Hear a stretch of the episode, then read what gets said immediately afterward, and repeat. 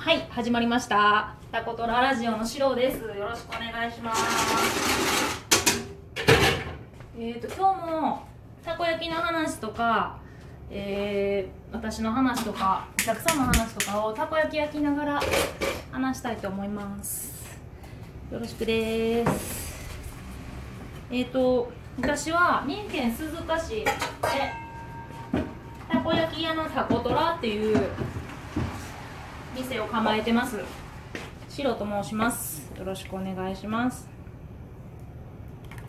ちょっと待っててくださいね。よいしょ。今日は何の話しようかな。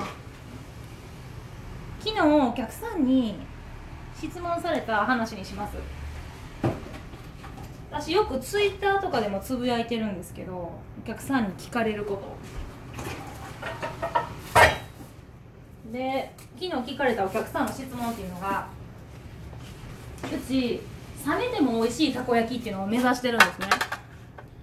なので冷めても美味しいたこ焼きっていうポップを店内に貼り付けてあるんですけどある女のお客さんが冷めても美味しいたこ焼きってどういうことですかと質問がありました、まあ、冷めても美味しいたこ焼き。みんなあのたこ焼きってこう出来たてとか熱々をその場で店内で食べる場合は本当美味しいと思うんですけどたこ焼きを持って帰った時ってどうですか？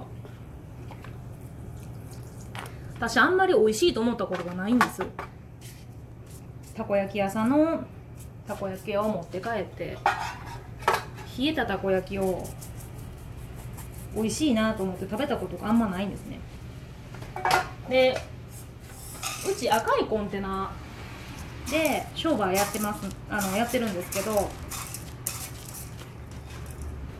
うしても店内で食べるスタイルではなくて持って帰る言うたらテイクアウト専門店なんですなのでみんなお客さんもここで食べていくってことはほとんどないんですね。なので私の目指すところっていうのは持って帰った時に美味しくなるように。持って帰った時に美味しくなるように作るっていうのが私の中の何ていうの目標になったんです。移動販売だとかねいろんなやり方多分いろんな商売の仕方あると思うんですけどコンテナハウス建てた時に店内でお客さんが食べるスタイルにしてしまうとどうしてもおトイレがいるんです。で知ってる人は分かると思うんですけどおトイレって結構な値段するんですよね。もうそもそも何やろ。このコンテナ。建てる時もかなりお金がかかってるんです。自分が予想しとった以上に。よく聞かれるんですけどね。なんぼかかったとかって。どうあとねコンテナ自体は全部で250万ですね。で何が高いって書類。立ってもないのに書類が高いっていうね。書類だけで3 4 0万しましたね。こう建てますよっていう書類があるんですけど建物建てる時にその書類がやっぱコンテナっていう特殊なものになるので特殊なやっぱり資格がある人にやってもらわなきゃいけなかった。いやもうほんまこれネックなんですけどだからめちゃめちゃかかりましたね。まあそれもあってもうテイクアウト専門店にしようってお金かかりすぎるから。ででもテイクアウト専門店にしようと思うとやっぱりって帰って美味しいって思ってもらいたかったんですよね、まあ、もちろん持って帰って美味しいっていうたこ焼き屋さんめっちゃあると思うんですけど今のところ私もいつもたこ焼き食べる時はその場ですぐ食べるたこ焼きと家に持って帰って食べるたこ焼きと2つ買うんです。なんですけど今のところどうやろう。そんなすげえ持って帰って美味しいなって思ったところがなくって。もう私ややるなら絶対ここここのこの冷めても美味しいっていうところをすごい追求したかったっていうのもありますね。でなんで冷めても美味しいんやってお客さんに聞かれた時にもう説明するのがすごい大変なんですけど私が一番説明するのに簡単やなと思ってるのは煮物と同じ原理で作ってますって言います。煮物って作った時ってそんなに美味しくないじゃないですか。まあ美味しいは美味しいですけど。でそれよりもちょっと冷蔵庫に入れといて次の日にちょっと温めたやつって美味しくないですか？煮物。私そこにすごい注目してなんでそうしどうなるんやろうってそれをたこ焼きに生かすにはどうしたらいいかなって。それを考えてお出汁を入れてますね。うちお出汁は昆布のお出汁。これもちょっと特殊な取り方してるのでまたあの機会があったら話しますけど昆布のお出汁と、えっと、かつお節の粗削り粉っていうのを使ってます。でこれはえっ、ー、とね生地を作ってから熱を入れて冷めた時に初めて効果が出るだしです。なのでじんわりとしか出てないですね。一旦冷めないと。これちょっと私実験してます。あの入れてないのと入れてるのと。実験したんやってみんなに言われるんですけどしてますね。じゃないと出せないんで。私実験するの好きなんでこれを入れて冷やしたらどうなるかっていうのをめちゃくちゃやりましたでその中で失敗したのは砂糖です煮物やからやっぱお砂糖とか入れたら絶対うまいやろなってだけどお砂糖を入れると小麦粉と砂糖の反応ってなんか面白くて私が入れすぎたっていうのもあると思うんですけど全然膨らまくな膨らまないしペチャペチャになってしまってで味も全然美味しくなかったんですよねなんかで冷めてからもそんなに味も出てこないしちょっとなんじゃこらみたいな。これはいかんってなってもういろんなものを試してやったところで行き着いたんがカツオの粗削りです。これ粗削りってよく何に入れてるかなって思ったらラーメンによく入ってますね。よくあのつけ麺とかの入ってるのよく見ます